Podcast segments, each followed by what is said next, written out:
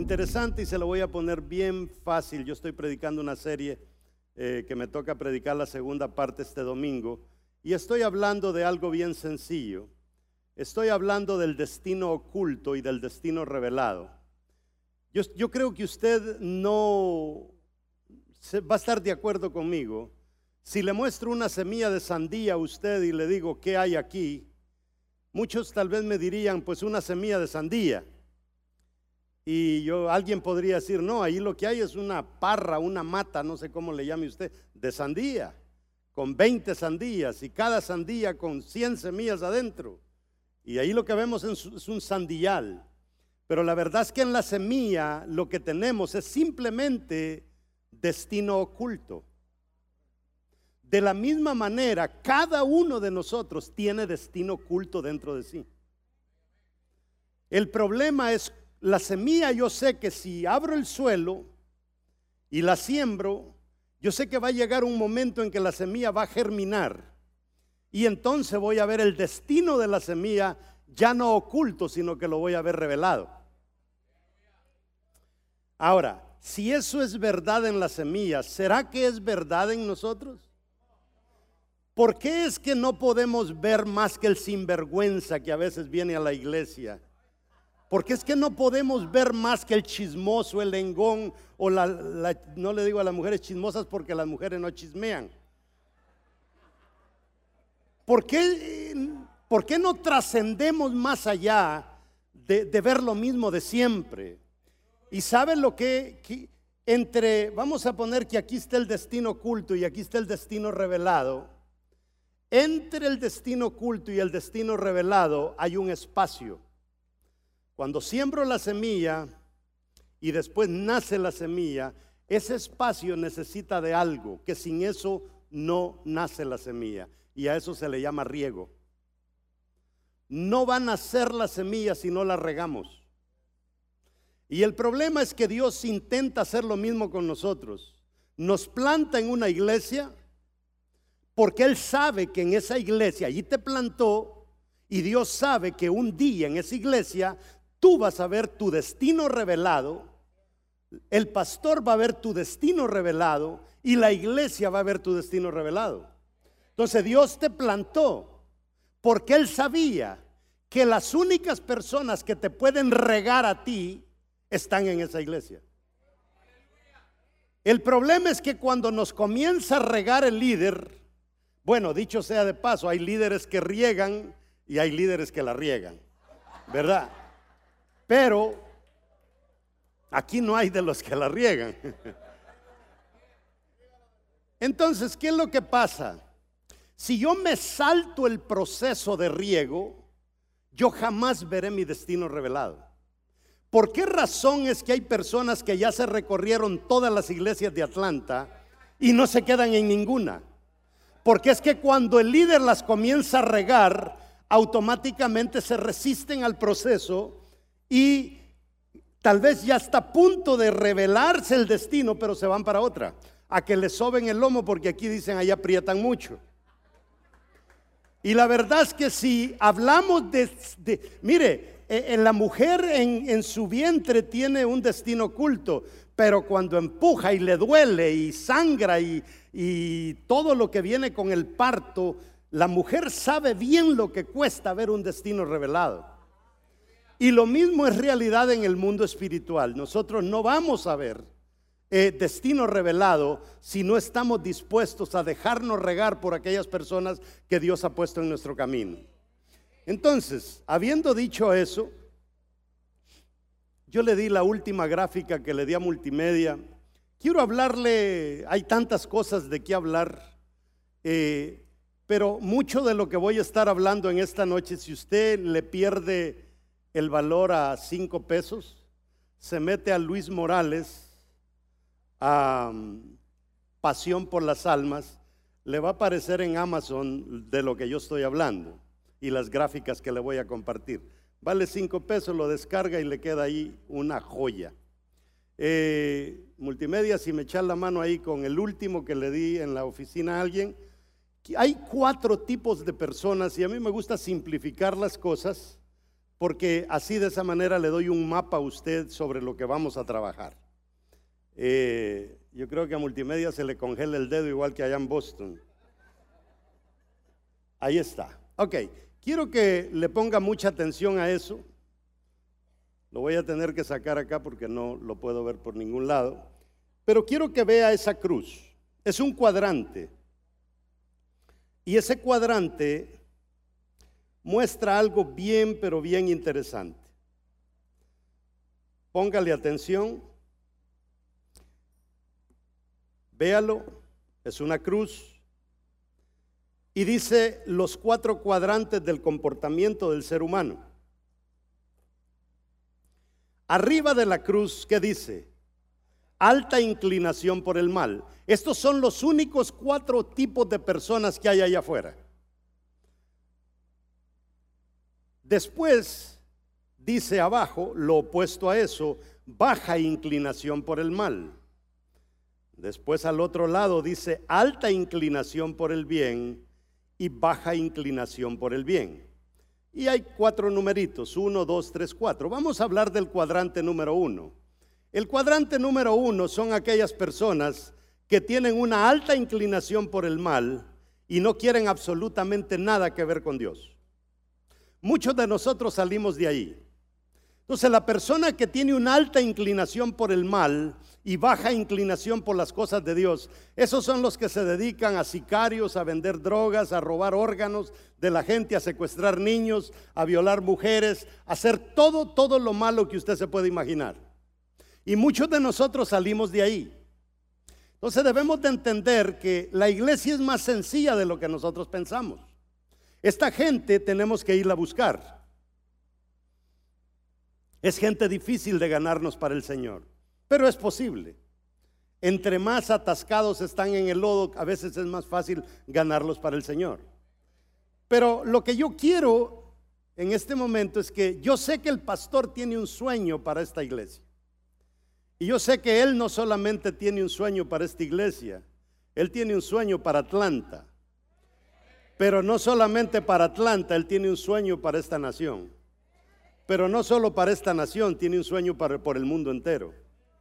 Ahora, ¿a dónde va a llegar este pastor si no encuentra la materia prima que se necesita para conquistar el mundo?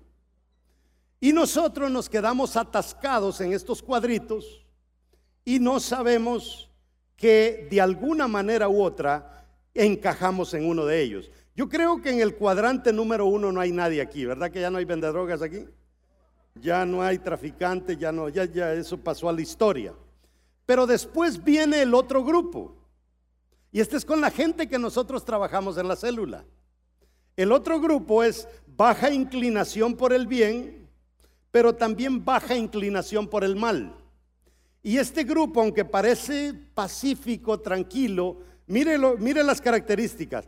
No les gusta meterse en las cosas de Dios, pero no les gusta meterse en las cosas del diablo. Y esos son aquellos que dicen, si para vivir en la vida, yo no necesito ni de Dios. El diablo de todas maneras no existe. Entonces ahora dicen, este es el grupo más grande en esto, es lo que se le llama el humanismo. Nosotros somos capaces de encontrar el camino solos, triunfamos sin la ayuda de un Dios de allá arriba y no hay diablo que a mí me pueda frenar. O sea, yo tengo la capacidad y eso se le llama humanismo. Hoy en día está tan de moda que se van a los parques y abrazan árboles porque ellos más creen en la madre naturaleza que en otra cosa. Y a veces se nos tratan de meter en las iglesias, ¿verdad? Eh, hay una onda en la que ellos se mueven, eh, son muy conocidos porque eh, les gusta meditar, jugar con la naturaleza y Muchos de ellos son veganos porque dicen que no hay que comer nada que venga de la vaca, que el huevo es de la menstruación de la gallina, que no sé qué. Y, viven en una burbuja. Nosotros tenemos una iglesia en Kingston, Nueva York, y un día estábamos abriendo una en un lugar que se llama Poughkeepsie. Y me tocó ir a predicar y en el camino de regreso me dice, mire pastor, esa finca que está ahí. Y le digo, ¿qué es? Ahí tienen jirafas, me dijo, vacas, burros, caballos, gallinas y vienen los veganos a adorarlas. Y adoran las yeguas, los caballos, porque eh, este grupo, este grupo, aunque usted no lo crea, le está haciendo mucho daño a nuestros jóvenes. Y un día nos va a tocar que trabajar con ellos. Entonces usted ya sabe cómo ellos piensan, pero de esos creo que tampoco hay acá. Después tenemos, vámonos al 4 porque quiero llegar al, al 3, es el que me interesa. Hay personas que tienen una alta inclinación por el mal, póngame mucha atención, y también tienen una alta inclinación por el bien. Estos son peligrosos. La gente que tiene una alta inclinación por el mal, les gusta el pecado, les fascina el pecado, pero les fascina la iglesia. Les fascinan los privilegios, quieren tocar un instrumento, cantar aquí arriba, quieren, se saben toda la jerga de la iglesia, Dios le bendiga, siervo, ¿cómo está? Aleluya, gloria a Dios. O sea, los tipos funcionan dentro de la iglesia, pero son tan carnales que tienen una doble vida, viven en la iglesia y viven en el mundo. Entonces, estas personas son las que más daño le hacen a la iglesia, pero de esos no hay aquí tampoco. Estas personas son peligrosísimas porque el problema es que ellos creen que Dios nunca los va a atrapar. Fíjese que en una ocasión yo estaba predicando una serie en la iglesia y fue una serie que se me alargó. Y, la serie tenía que ver cómo recuperar la reputación cuando nosotros la perdemos. Era una serie tremenda, está en YouTube, en mi canal Luis Morales Ministry, usted la puede encontrar. Y todo mundo, aleluya, gloria a Dios, amén. Y sabe, mi pianista estaba con una doble vida, uno de los pianistas. Y uno dice, por el amor de Dios, ¿y cuándo le va a amanecer a estos? Si es que yo no sabía si amarrarlo del bumper del carro y arrastrarlo o mostrarle el amor de Dios, pero es que esa gente ya es, es difícil amarla es más fácil estrangularlos. Pero nosotros que trabajamos con células y con los sueños que este pastor tiene y con los sueños que la iglesia tiene, no podemos operar con este cuadrante. La gente tiene que tomar una decisión. Y después tenemos la alta inclinación por el bien y la baja inclinación por el mal. Estos son aquellas personas que se meten de todo corazón a la obra de Dios. Si el pastor los manda a abrir una célula, llevan. Cuando se meten en la iglesia, de una vez agarrar el discipulado, comienzan a crecer. La familia se comienza a comportar como una familia ejemplar. Sus hijos comienzan a crecer. Verdaderamente se apasionan por las cosas de Dios. Y no andan negociando con el mundo. Este es el cuadrante que se necesita para tener éxito. Yo a veces escucho, yo a veces le salió bien raquítico, eso sí era para Dios, pero de todas maneras hay que dárselo, ¿verdad? Yo me pongo a pensar, yo me pongo a pensar a veces, hay gente que dice, eh, le llaman al año avivamiento, revival, 2022. Hermanos, ¿cómo vamos a tener avivamiento si lo que más abunda en una iglesia es la del cuadrante 4 que le mostré. ¿Cómo vamos a llegar ahí? Los avivamientos son sencillos. Simplemente tenemos que convencernos uno a uno que el cuadrante en el que yo tengo que vivir es el cuadrante número 3. Apasionado por Dios, apasionado por la gente y nada más. Es tan importante que nosotros entendamos eso. Y hay otro cuadrante que les di ahí a los de multimedia, uno que dice multimedia, déjeme, déjeme cambiarle un poquito quizá, porque hablaba de Jeremías capítulo 3, verso, verso 5. ¿Qué dice? Antes que te colocara en el vientre de tu mamá, yo ya te conocía. Y yo me pongo a pensar que Dios un día sopló y agarró un poco de su aliento, esperó que tu mamá y tu papá fueran a hacer cuchicuchi y te soltó ahí. Pero cuando Dios atrapó ese poco de aliento, no lo atrapó, así como en la semilla metió el destino oculto, también lo metió en ti. Y Dios metió cinco cosas en cada uno de nosotros. ¿Cuántas cosas? Cinco. Número uno, Dios metió propósito. Nadie vino a la tierra sin un propósito. La misma naturaleza nos enseña. Esa grúa tiene un propósito, la cámara tiene un propósito, la silla donde usted está tiene un propósito, este coso tiene un propósito, la toalla que pusieron aquí tiene un propósito, el té que pusieron aquí tiene un propósito. La mesa tiene un propósito. Los únicos tarados que pensamos que nacimos sin propósito somos los seres humanos. Somos los únicos. Ahora, aparte de Dios haber metido en ti propósito, metió identidad, porque la identidad es la que va amarrada con el propósito. ¿Verdad? La identidad es tan importante que cuando Jesús fue probado en aquel ayuno que él hizo, lo primerito que el diablo le probó a Jesús fue su identidad. ¿Qué le dijo el diablo? Si en verdad eres hijo de Dios, como, como diciéndole, mira Jesús, a mí me quedan las dudas. El, rumor que eres hijo de un soldado romano, yo creo que es verdad. Por eso le, dice, si en verdad, o sea, eh, existe la duda de que tú eres un hijo de Dios. ¿Y qué es lo que Jesús, con qué le contesta Jesús? Fíjese que Jesús no le respondió reprendiéndolo, Jesús le respondió con la palabra. Porque algo que usted debe de acostumbrarse si no lo ha hecho es a vivir metido en la palabra de Dios. La palabra de Dios es lo único que nos autoriza en la tierra a operar de la mejor manera como cristianos. Y la oración es la que nos empodera a través del Espíritu Santo. Entonces nosotros hoy necesitamos cristianos empoderados, pero necesitamos cristianos autorizados. Si hay cristiano empoderado, ¿no se ha dado cuenta usted que la gente que más viene a moquear a veces al templo y comienzan a temblar cuando uno ora por ellos son los que más meten la pata? Sí.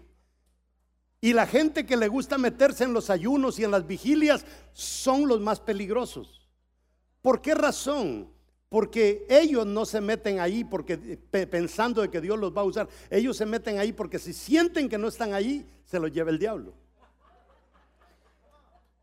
pero comienzan a hacer un montón de cosas porque a veces nosotros como pastores cometemos el grave error que vemos a la hermanita llorando y la vemos que ya ya casi comienza a hablar en lengua y nosotros vamos y le ponemos la mano, ¿verdad? En el nombre de Jesús recibe el Espíritu Santo. Usted no sabe a quién le está impartiendo el Espíritu Santo a la misma señora chismosa, a la misma señora que cuando sale de aquí hace pedazos al resto de las mujeres. O sea, uno tiene que tener cuidado. Uno tiene que orar y imponerle la mano solamente a personas que son autorizadas.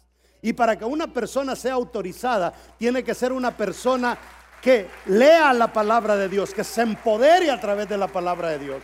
Y se lo voy a demostrar. Cuando usted lee la Biblia dice que eh, la tierra, ¿qué, ¿cómo dice? La tierra, en el principio creó Dios los cielos y la tierra. ¿Y cómo estaba la tierra? ¿Cómo estaba? ¿Y quién se movía sobre la faz de las aguas?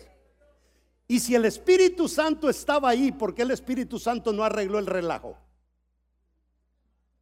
No le puso orden a la tierra el Espíritu Santo. Porque el Espíritu Santo no pone orden, el Espíritu Santo empodera. El orden, el desorden que tú tienes en tu vida, solamente la palabra te lo puede ordenar. No hay otra manera.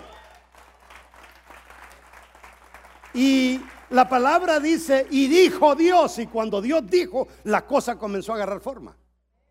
La luz comenzó a, darse, todo, las aguas se comenzaron a separar. ¿Qué es lo que le puso orden al caos? La palabra de Dios.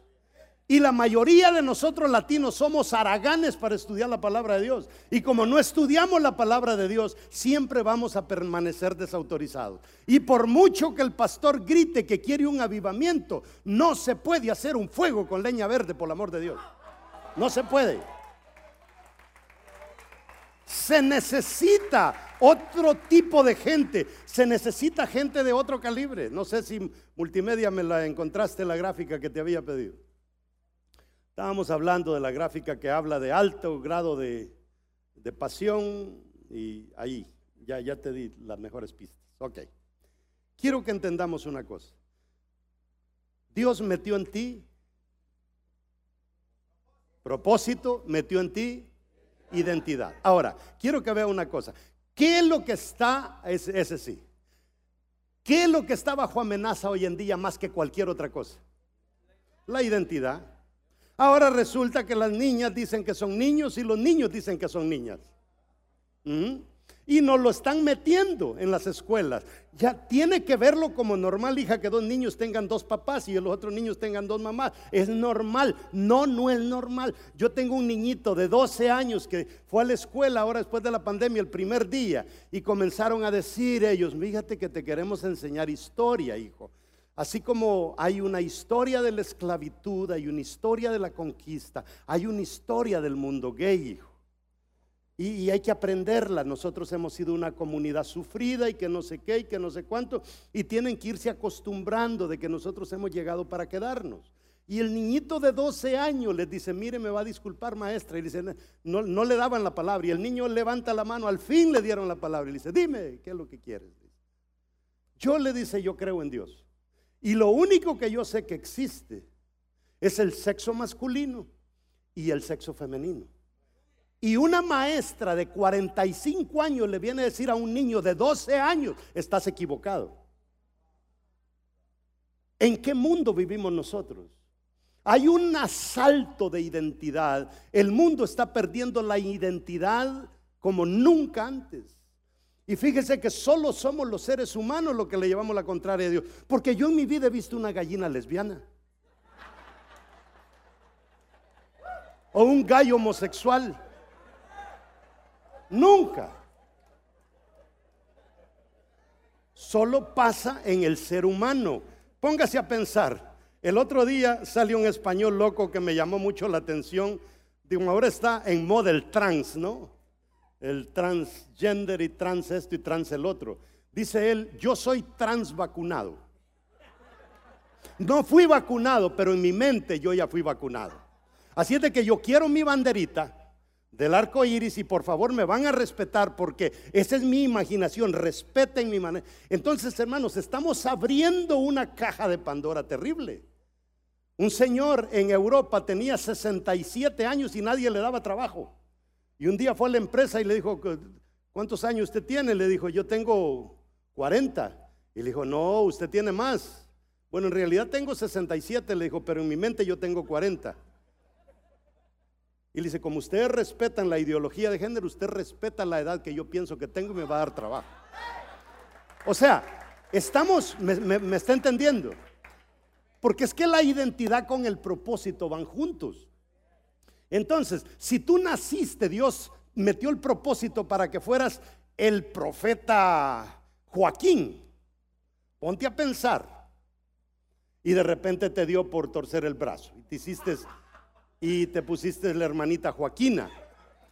El llamado no estaba para la, profeta eh, o la apóstol Joaquina, era para Joaquín. En el momento en que tú cambiaste eh, tu identidad, en ese mismo momento, en ese mismo momento se abortó tu llamado.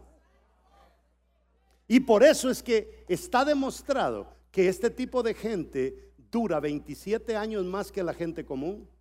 El índice de depresión entre ellos es del 600% más que la gente eh, normal. El índice de suicidio es el 800%. Entre los que se casan el 89% son infelices. Y es que eso es lo que da el pecado. No podemos nosotros perder nuestra identidad, pero olvidémonos solamente del tema del género. Dios no nos llamó a nosotros para que fuéramos fracasados. Dios nos llamó a nosotros para ser exitosos. Porque cuando nosotros somos pelados aquí en la tierra, sin darnos cuenta, sin darnos cuenta, nosotros le estamos dando mal nombre a Dios. El diablo viene y dice, ay, es cristiano y es hijo de Dios y que Dios ama a sus hijos. ¿Cómo va a amar Dios a sus hijos si este pobre anda de lavar y poner? Entonces, Dios, algo que Dios sí cuida es su reputación. Hay varias ocasiones en las que Dios dice es que yo quisiera reventarle la cabeza a Israel, pero no lo hago por amor de mi nombre. Él cuida su reputación. Un día vino Dios a Moisés y le dijo, Moisés, todos estos cabezones que sacamos de Egipto hay que matarlos y yo te voy a dar otro pueblo. Y le dice Moisés, pero ¿cómo? ¿Y tu reputación? ¿Qué van a decir los egipcios? Y Dios dice, tiene razón, no los mates, porque Dios cuida su reputación. Y nosotros no nos damos cuenta que cuando vivimos una mala vida como hijos de Dios, nosotros no estamos cuidando la reputación de Dios.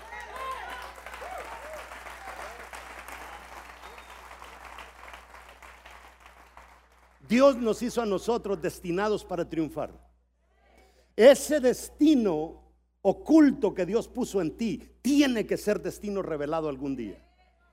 Y por eso es que nosotros los pastores apretamos. Por eso es que nosotros los pastores estamos encima. Y hay gente que dice es que el pastor la trae conmigo. No la traemos contigo. Es que sabemos que hay jugo dentro de ti y hay que exprimirte para sacarlo. Si no te apretamos no sale absolutamente nada. Porque tú voluntariamente no quieres soltar ni una gota. Entonces tan importante el trabajo del pastor es malentendido. Por eso cuando el hombre se muere, todo mundo dice, es que yo realmente mi vida cambió porque el pastor me formó. ¿Y por qué no se lo dijiste al pastor antes de que se muriera? Hasta que el viejito se petateó, hasta entonces vinieron a reconocer eso. Ahora, la tercera cosa que Dios metió en nosotros es el potencial. Hay potencial dentro de cada uno de nosotros. Todo lo que tú necesitas para triunfar, Dios lo metió en ti. Porque si no, cuando lleguemos al cielo, vamos a llegar y Dios te va a decir, hijo, te va a poner Dios la película ahí, ¿verdad? Y te va a decir, ven, y te va a poner la película. Esto es lo que tú hiciste, hijo, mírala. Y después te va a decir, y esto es lo que tú te debiste haber hecho. Y tú dices, híjole, pero es que no hice nada. Entonces tú vienes donde Dios y, que Dios te diga, discúlpame, pero te toca el infierno. Entonces usted automáticamente le diría, pero ¿cómo me vas a mandar al infierno? Tú me diste un llamado, pero no me diste la capacidad, méteme al cielo. Y Dios te va a decir, hijito, junto con tu propósito iba el potencial dentro de ti, pero nunca lo viste. Porque nosotros, nosotros le ponemos más atención a las cosas negativas que la gente dice de nosotros que las cosas positivas. Por eso cada vez que yo comienzo una prédica, yo siempre doy la declaración de fe. Y la declaración de fe, los que me han visto en YouTube, dice, de ahora en adelante nadie más me definirá. El único que me define es Dios mi hacedor. Lo que Él dice que tú eres, eso sí hay que creerlo. Pero que el vecino, que aunque mamá o papá dijeron algo, no hay que ponerle atención. Alguien decía el otro día, cuando una persona nos intenta hacer daño, hay dos posibilidades o dos caminos que tú puedes agarrar. Este haces más duro o te quiebras y te revientas. Pero las dos decisiones que tomen te, te van a llevar a distinto destino. Entonces la cuarta cosa que Dios mete en cada uno de nosotros, después de haber metido el propósito, después de haber metido eh, la identidad y después de haber metido el potencial, Él mete dentro de nosotros el destino.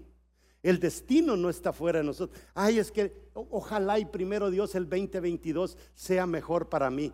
Los días no vienen mejores, nosotros los hacemos mejores. Simple y sencillo. Los días son iguales. Dios te da el día, pero tú decides qué hacer con el día.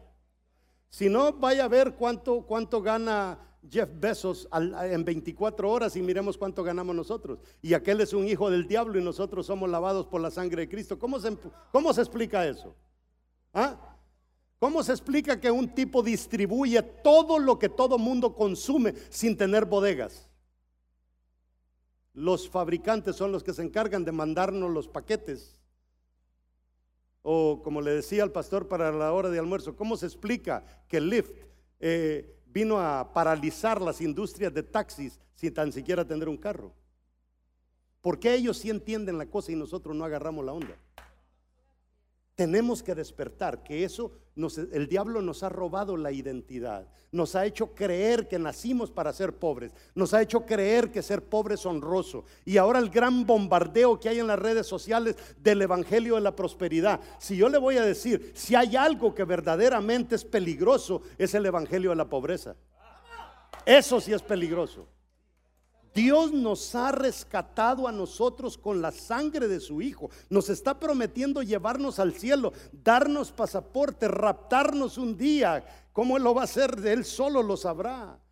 Pero no me va a decir usted que ese Dios que me lleva al cielo y hace todo eso no va a ser capaz de hacerme triunfar aquí en la tierra a mí. Fíjese que la palabra del Señor dice que desde el Génesis dice que Dios estampó su imagen en nosotros. ¿Qué hizo Dios? Estampó su imagen en nosotros. Cuando este aparato sale, siempre dan un videíto y salen cómo lo fabrican.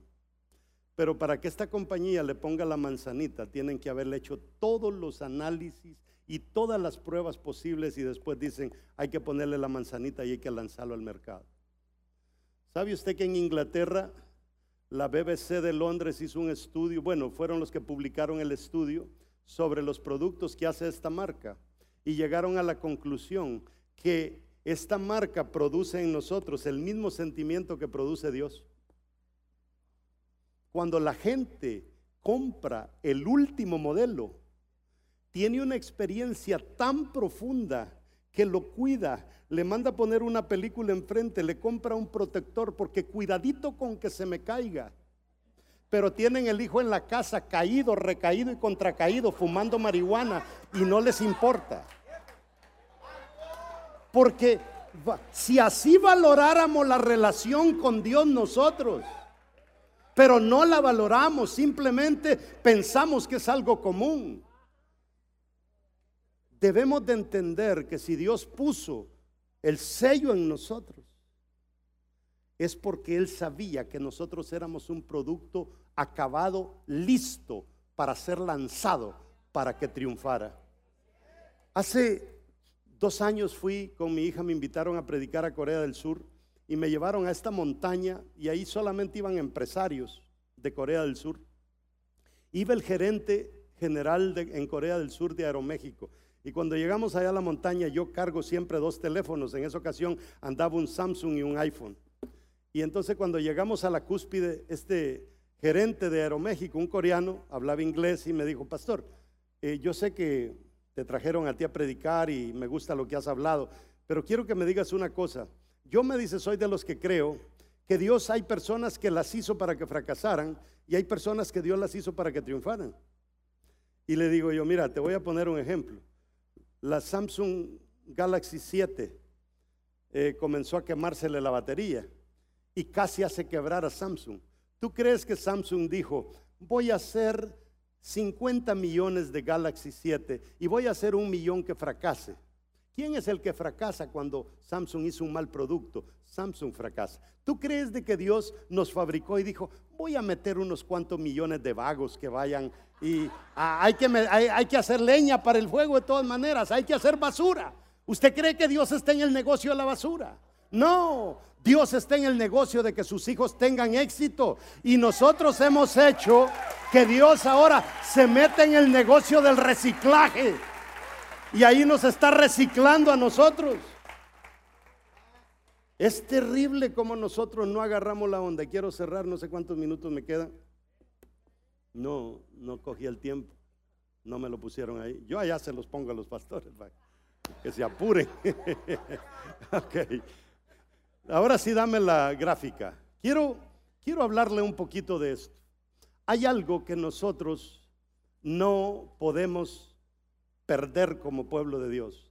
Esto es lo que hace la diferencia entre las iglesias que no abrieron durante la pandemia y las iglesias que sí abrieron durante la pandemia. Tírame la gráfica multimedia, si no voy a mandar a traer el mío allá. Eso lo que... No, esa es otra. La que dice pasión, hijo. Los bandidos texteando están allá adentro. Otro. Otro. Sí, tiktokeando están ahí. Y los agarro fuera de base. No, no, no. Esa es. Ok. Yo quiero que vea ese cuadrante, por favor. Con esto voy a cerrar. Pero no se dieron cuenta de algo. Que les dije que eran cinco cosas y no me han preguntado cuál es la cinco. La quinta cosa que Dios depositó en nosotros fue destino. No, destino fue la cuatro. La quinta cosa que Dios metió en nosotros fue herencia. Y por Dios santo, yo no sé si usted entiende lo que significa que nuestro Dios es todopoderoso, dueño del oro y de la plata. Suya es la tierra y todos los confines de la tierra. Dios mío, nuestro Dios es tan grande, tan grande, que la luz, que es lo que más rápido viaja en el universo, demora ocho minutos para llegar del sol a la tierra, pero hay una estrella después del sol que es más cercana a la tierra, la más cercana. Dura miles de años para que la luz de esa estrella llegue a nosotros. O sea que si esa estrella ya se murió hace diez mil años, nosotros todavía la vemos encendida porque no nos ha llegado el mensaje de la luz que se le apagó la estrella. Y esa es la más cercana. No hablemos de la Vía Láctea y otras cosas que hay más allá. Y nuestro Dios es el Dios de todo eso. Y eso no es nada, esa es la burbujita en la que Él nos metió. Para que pudiera haber pasado, presente y futuro, para que Cristo viniera y te pudiera salvar y te pudiera limpiar tu pasado, arreglarte tu presente, para que tu futuro fuera exitoso. Esa es una burbujita y nuestro Dios vive en la eternidad. Ahora, la palabra la dividimos nosotros en dos partes, Nuevo Testamento y Antiguo Testamento. Testamento. La Biblia dice que Dios nos ha hecho a nosotros coherederos con Cristo Jesús. O sea, a nosotros nos toca nuestra tajadita. Sí, coherederos con Cristo. Entonces, mis amados hermanos, nosotros no nos podemos conformar con esa teología de pobreza. Pero vámonos ahí en, esa, en, esa, en ese diagrama que le estoy mostrando, alta pasión, baja pasión. Cuando nosotros venimos a, la iglesia, por primera vez venimos apasionados. Ay, Dios mío, es que si usted se, se tuviera buenas memorias del día que usted se convirtió y cómo a usted le salía tan fácil venir al frente y derramar lágrimas, horas y horas por Dios. Usted quería que, que, todo lo... Mire, cuando uno está eh, apasionado con el primer amor, el pastor dice, mañana culto de damas, ahí estaba usted. Pasado culto de divorciadas, ahí se iba a meter también. En todos los cultos se iba a meter, porque estábamos apasionados. Pero hay alta pasión, baja presión, y quiero que escuche esa palabra, aguante, cuando nosotros nos metemos a estudiar el inglés y el español, nos damos cuenta que la palabra que se usa para aguante es la palabra grit. Y es una palabra con muchos, se han escrito libros sobre lo que es grit. Y grit es esa fuerza. Le voy a poner un ejemplo porque tenemos eh, varias palabras nosotros en español que no le encontramos eh, traducción al, al español. ¿Está conmigo todavía? Cuando nosotros comenzamos a, a darnos cuenta ¿Ha oído hablar usted alguna vez de lo que es estamina? Estamina no tiene traducción al español. Y la estamina es aquella fuerza que usted tiene cuando va a correr y tiene sus libritas de más, comió muchos tamales y ni cuenta se había dado que ya tiene 50 libras encima, que no son suyas. Y al fin nos da por ir a correr. Un minuto hemos corrido y se me rindo. Mañana voy a correr. Pero si le seguís dando y le seguís dando y te echas el minuto dos y te echas el tres, de repente no sé de dónde comienza a salir fuerza. Y comienzas y llegas al minuto 10 y llegas al minuto 20 y te echaste la media hora. Y tú ni cuenta te diste de dónde. A eso en inglés se le llama estamina. Es esa fuerza que tenemos dentro. Ya Dios la depositó dentro de nosotros para poder salir adelante. Pero el aguante, el grit, es esa capacidad de nosotros nunca rendirnos. Dios ha puesto esa capacidad en nosotros, de no doblegarnos ante ninguna situación. Y se le llama, en inglés se le llama pero en español lo traducimos como aguante. Ahora, si ve la gráfica, hay cuatro cuadrantes. Hay gente que tiene alta pasión, pero bajo aguante. Esta es la gente que ama a Dios, viene a la iglesia, en todos los cultos quisiera estar, pero cualquier problemita la pone de rodillas.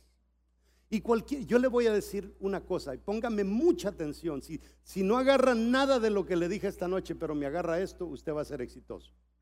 Alguien decía el otro día que el 80% del éxito en la vida es to show up. Aparézcase, llegue. El 80%. O sea, cuando se trata de venir a la iglesia, aunque usted no tenga ganas, venga y aparézcase ahí. Aunque venga arrastrando todo, pero llegue y diga llegué. Pero llegue. Eso es una gran bendición, una gran victoria, porque nunca le está dando chance a la posibilidad de que te vuelvas un perezoso y te quedes en la casa. Y después digas, no, mañana tampoco voy, la otra semana voy a ir, ya no vuelves a la iglesia. No fue el diablo el que te votó, no fue el pastor, no fue un líder, no fue nadie, fue simplemente el hecho que eres tan bajito, tan corto en el aguante que ni tan siquiera te atreviste a venir a la iglesia, aunque fuera de mala gana. Y no sé cuántos de ustedes han venido así alguna vez y de repente le comenzamos a encontrar sabor al asunto, ¿sí o no? Y comienza la alabanza y comienza el hermano, habló bonito y Dios me habló. Ahora, tenemos alta pasión bajo aguante. Esos hermanos están dentro de la iglesia. recuérdese que a mí me invitaron aquí porque tenemos que mentalizar a esta iglesia que vamos a conquistar el mundo. ¿Sí o no? Entonces, mire, si usted de mecha corta, si usted de bajo aguante, usted tiene que mejorar. No podemos llegar al fin del mundo con gente que se rinde porque le cayó mal un tamal. ¿Quién te mandó a hartarte el tamal? No, no haga esas cosas usted.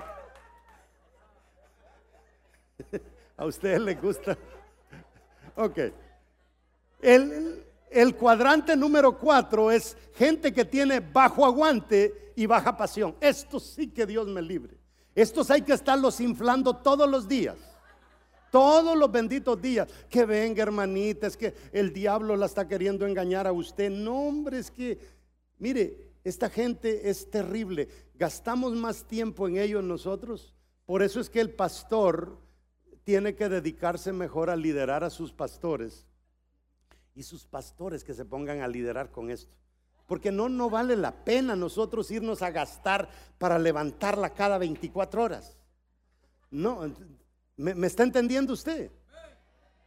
Hay un dicho ahí que dice que la llanta o la, la rueda que más chilla es a la que más aceite le metemos. Y así es la gente en la iglesia. Llaman la atención, ay, ay, me muero que venga el pastor. Yo no le llego. No, es que es una pérdida de tiempo. Entonces tenemos el cuadrante número tres que es gente de alto aguante pero baja pasión. Estos tipos los regaña uno, les mete una leñateada a uno y no se van. O sea, tienen alto aguante pero no son apasionados. Esos no, ustedes no se enamoran de nada, pues en la iglesia, simplemente llegan porque tienen aguante, ¿verdad? Y como ya le, dije al pastor que ahí voy a estar, ahí estoy, aquí estoy. Pero los bandidos nunca se emocionan, por nada. Se convirtió alguien, no aplaude, cantan y ellos están mascando chicle. Ahí se quedan en las últimas bancas de atrás. ¿Está entendiendo? Y eso los tenemos en la iglesia, pero con esa gente no vamos a conquistar. Los que sí quiere el pastor Elí aquí Y yo no sé cuántos de ustedes verdaderamente tienen ese espíritu o, o, caben en el cuadrante número uno. Son gente que son, tienen alta pasión y alto aguante. Esos tipos lloran con el pastor si hay que llorar, corren si hay que correr, frenan si hay que frenar, nada los detiene. Le voy a contar algo. Yo no sé si esto está en las redes sociales. Pero yo vengo de El Salvador. Estamos montando una planta eh, de recoger el plástico, molerlo, derretirlo y convertirlo en, en bloques tipo Lego para hacer casas para la gente pobre. Hay un alcalde que está trabajando con nuestra fundación y hay un exalcalde que no quiere que este proyecto se lleve a cabo porque este alcalde va a salir en las noticias y en todo, y él quiere pues que este fracase para que él a la próxima venir y competir en contra de él. Antenoche llegó una muchachita de la iglesia asustada. Y le digo, ¿qué te pasa? Y me dice, le mandan un mensaje. Y el mensaje es que usted no se va hoy en la noche. Usted corre un gran peligro. ¿Sabe usted lo que es que alguien lo mande a amenazar con quitarle la vida si usted no se va porque usted está haciendo el bien? ¿Usted cree que estar en mis zapatos se pudiera si yo no tuviera un alto aguante? Tranquilo. Le llamé al alcalde. Me mandó cuatro guardaespaldas para pasar la noche. Siete de la mañana tenía mi vuelo para acá. Pero fíjese, había, mire cómo es lindo de Dios. y el que yo estuviera aquí era de Dios. Porque yo pensé en que no iba a venir por el hecho de que le están fabricando casos a la gente para detenerla. Y como en nuestros países usted es culpable hasta que usted demuestre lo contrario. Entonces yo dije, cuando yo llegue al aeropuerto va a haber orden de que me detengan o algo. Y fíjese que el detective me llamó, un detective que quería hablar conmigo, le dije, véngase a las 8 de la mañana, porque yo solo tengo media hora para que usted... Lo más seguro es que ese detective me iba a amarrar y me iba a llevar. Y se vino. Y en la carretera de San Salvador a la ciudad donde yo estoy, se les ponchó la llanta. Y cuando se les pincha la llanta, la arreglan. Y ellos que están felices de que arreglaron la llanta y viene un carrito y les da y ya no pudieron ir. Yo quiero que usted entienda que cuando nosotros estamos en el cuadrante número uno, Dios se alinea contigo. Y no tienes que andar temiendo nada. Simplemente abre la boca, clama a Él y Él te va a responder. Lo que tú le pidas, Él te lo va a dar porque lo que Él te ha prometido es una herencia allá y aquí. Ministerialmente te va a respaldar financieramente te va a respaldar, en tu salud te va a respaldar, con tus hijos, en tu familia te va a respaldar, pero hay que ser gente apasionados por Él y gente que verdaderamente no nos rindamos tan fácil. Gente, es tan fácil que la iglesia tenga éxito. Pero el pastor nunca va a ser a la iglesia exitosa. La iglesia exitosa se logra de uno en uno. Pastor, estoy contigo. Pastor, estoy con usted. Vamos a sacar esto adelante. Y yo lo felicito porque hay cantidades de iglesias que no han abierto todavía. Y yo sé que ustedes en medio de la pandemia estuvieron ahí, estuvieron ahí, pero no se canse de darle más al Señor. No se canse de darle más. Dios siempre, siempre va a estar con los apasionados. Apasionese por la gente, ame la gente, ame al perdido. Le cuento que cuando yo fui a Corea con mi hija, yo estaba en conversaciones con una persona de Cali, Colombia, que es el que tiene la fórmula para esta cosa. Ya termino. Y fui a Corea del Sur y me dijeron, ¿y qué proyectos tiene su fundación? Y les dije, voy a fabricar casas plásticas. Y Me dijeron, nos encanta su proyecto. ¿Sabe qué es lo que yo no les dije? Que yo necesitaba un millón de dólares para echar a andar el proyecto. Pero yo lo declaraba hecho. Porque nosotros tenemos que honrar a Dios. Y escúcheme esto. Si no me agarra nada de la prédica, pero me agarra esto, usted va a ser exitoso.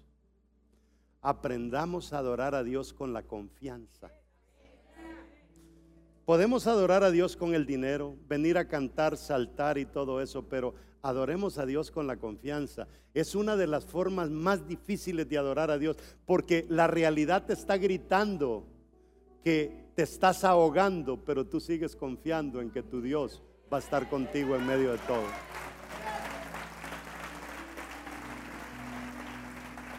Hubo, hubo una ocasión en que yo estaba predicando y cuando terminé de predicar, yo salgo, tengo un micrófono parecido a esto, me lo voy quitando y cuando me lo voy quitando yo me voy a, la, a, mi oficina y voy camino a la oficina cuando veo que mi esposa está hablando con una pareja y se lo lleva a la oficina para que hable yo con ellos.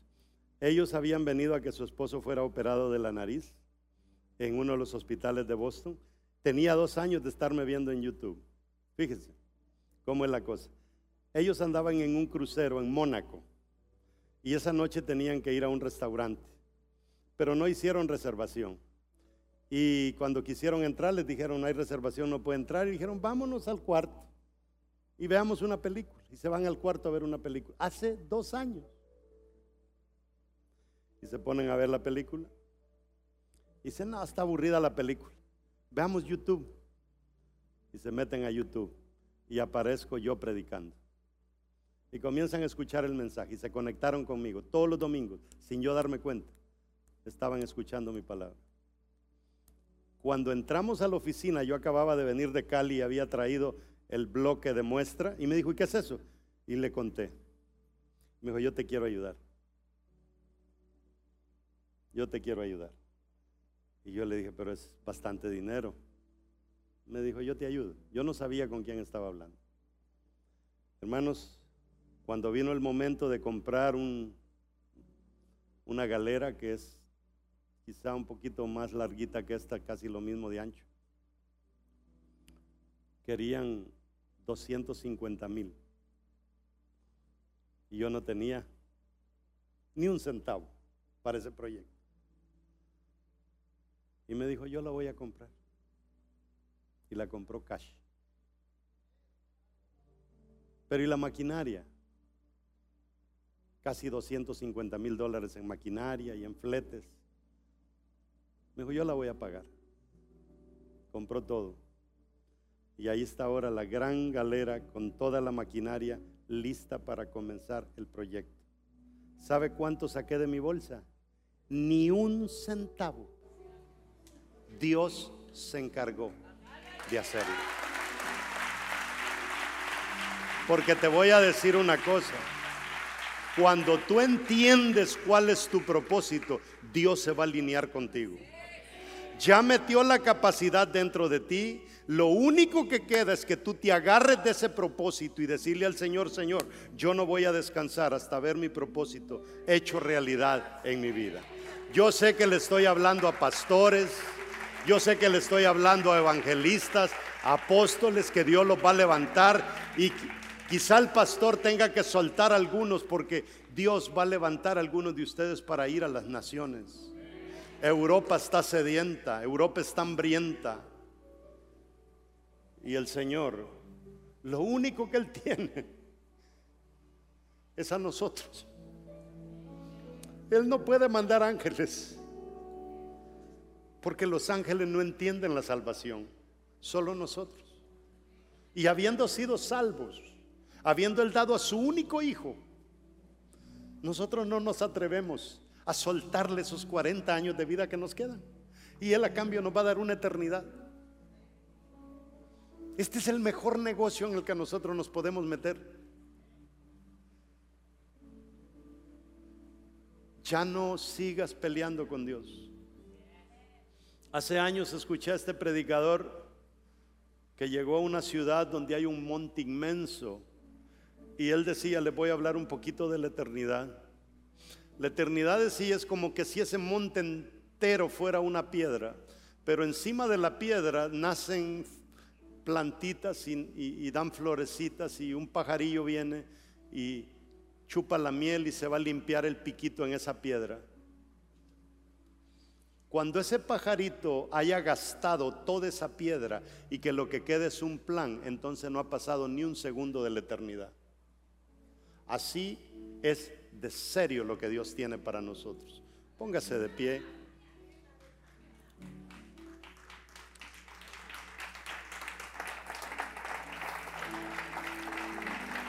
Gracias, Señor.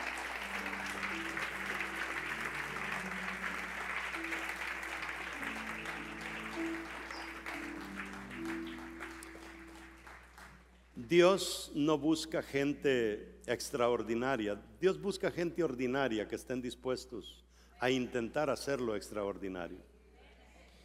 No va a ser fácil, no va a ser difícil, pero cuando tú le pongas el corazón a esto, ¿cómo se llama el evento? ¿Cómo se llama? Eso. Mire, de nada sirven los lemas si nosotros no nos amarramos, nos agarramos de ese lema y decimos, no vamos a descansar como iglesia hasta que nuestro lema se convierta en realidad.